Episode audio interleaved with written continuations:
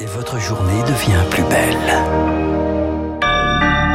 Merci d'écouter Radio Classique. Il est 9h passé d'une petite minute. L'essentiel de l'actualité avec Augustin Lefebvre. Emmanuel Macron à nouveau sur le terrain. Après l'Est et l'Hérault, ce sont donc les contestataires du Loir-et-Cher qui devraient sortir les casseroles aujourd'hui, conformément euh, à sa volonté euh, de retrouver le contact avec la population. Euh, nouveau, nouveau déplacement du président. Ce mardi, le chef de l'État se rend à Vendôme pour visiter une maison de santé. Hier, les opposants à la réforme des retraites ont perturbé un déplacement du ministre de l'Éducation. Papendaï est prise à partie euh, la ministre de la Culture Rima Abdul Malik pendant euh, la cérémonie des Molières. À Mayotte, la justice suspend l'évacuation d'un bidonville ce matin, revers pour le gouvernement qui voulait lancer une vaste opération contre la délinquance et les habitats, les habitats insalubres sur l'île. Euh, le préfet annonce qu'il compte faire appel. Au Soudan, le cessez-le-feu est officiellement entré en vigueur. Cette nuit, après dix jours d'affrontements, les deux camps ont négocié sous l'égide des États-Unis.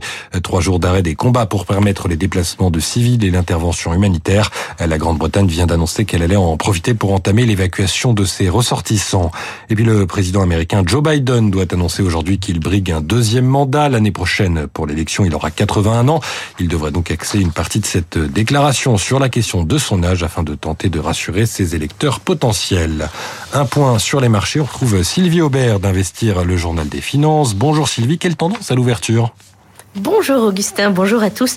Eh bien, beaucoup de prudence aujourd'hui à la Bourse de Paris, moins 0,6% à l'ouverture, 7527 points, alors qu'on attend une avalanche de résultats cette semaine. Après ces récents records, la Bourse attend donc de savoir si les bonnes surprises vont dominer avant de poursuivre sa route. Aujourd'hui, nous aurons, après la clôture, les chiffres d'affaires trimestriels de quatre ténors de la cote, Carrefour, Kering, Téléperformance et Vinci. Et à Wall Street, c'est la même chanson. En fin de journée, on va découvrir les chiffres très attendus des deux géants de la tech Alphabet, maison mère de Google, et Microsoft. Du côté de l'économie, le marché va se tourner exclusivement vers les États-Unis pour observer d'abord l'état de l'immobilier avec les prix et les ventes de logements neufs et ensuite on aura une meilleure idée sur la future attitude des consommateurs face à l'inflation grâce à l'indice de confiance mesuré par le Conference Board. Sylvie Aubert, Investir pour Radio Classique. Merci Sylvie et merci Augustin. Il est 9h03 sur l'antenne de Radio Classique. Bonjour Franck. Bonjour Renaud, bonjour à tous. Monsieur Franck Ferron, allons enfants de la patrie. Le jour de gloire est arrivé alors. Ah oui, on, fait très fort ce matin. On va raconter, en s'inspirant un peu des très riches heures de Monsieur Stéphane Zweig, on va raconter une histoire.